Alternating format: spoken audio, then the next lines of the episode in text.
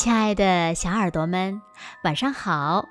欢迎收听子墨讲故事，也感谢你关注子墨讲故事的微信公众号。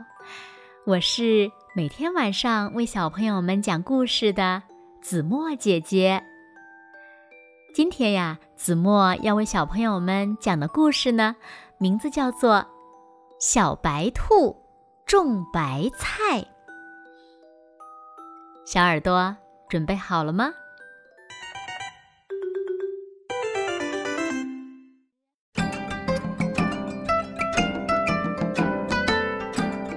在小白兔的菜地里，一颗颗的白菜长得又肥又大，挺精神的。小鹿跑了过来，连连的点着头夸奖说。今年的白菜长得真好。小白兔没有说话。这样的白菜每颗至少有四千克重。小白兔低下头，望着白菜出神。小兔，你是种蔬菜的能手。小兔子。还是一声不吭。小鹿有点生气了，禁不住跑进小兔的身旁，轻轻地拉着它的长耳朵说：“喂，你的耳朵到哪里去了？有没有听到我说话呀？”“嗯，我在想。”“我知道，你肯定是在想。”白菜收获以后能卖好多好多钱，盖一栋一栋的高楼大厦吧？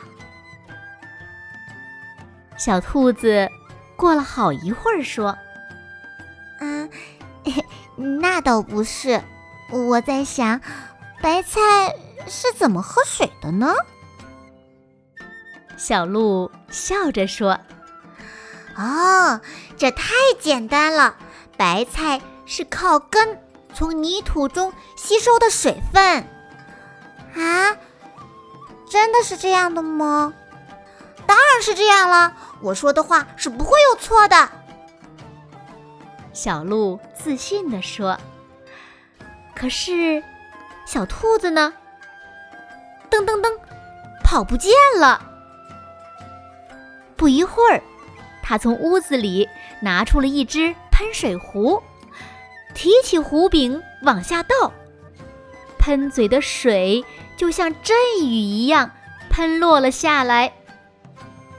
接着，小兔子说：“哼你看，每一颗白菜叶子都是在根的上面，可是叶子雪白粉嫩，充满了水分，而水往低处流，怎么能流到叶子上呢？”这个问题呀，可是把小鹿给难住了。小鹿想了想，讲不出什么道理。于是小鹿说：“那小兔，你你说呢？”小兔子也摇了摇头。小鹿又拉了拉小兔的长耳朵：“哼，没关系的。”我们一起去请教一下刺猬叔叔吧。这个时候，刺猬叔叔正站在菜地边，他向小兔子和小鹿挥手：“孩子们，我在这儿。”说完，刺猬叔叔笑着蹲下身去抚摸白菜叶。孩子们，你们说的对。白菜的叶子里充满水分，如果没有水分，叶子呀就枯黄干瘪了。这些叶子的表面长了许许多多的细孔，每一片白菜叶子里都有。我知道，我知道。小鹿打断了刺猬叔叔。呃，我想有一千个细孔吧。小兔子说：“不对，不对。”肯定会更多，我猜有一万个细孔。刺猬叔叔哈哈大笑起来。哈哈哈，孩子们，白菜叶子里的细孔啊，可多着呢。每一片白菜叶有一千万个细孔呢。什么什么？一千万个？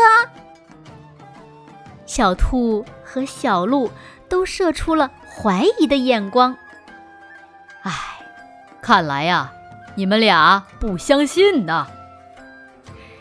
刺猬叔叔从口袋里掏出了两副非常神奇的眼镜，交给了他们。于是，小兔和小鹿戴上了眼镜，眼前出现了非常有趣的场景。小兔子大声的嚷道：“啊，快看快看，白菜叶变成了喷水池，密密麻麻的，有千万个细孔呢！”孩子们，白菜呀，把大部分的水从叶子蒸发。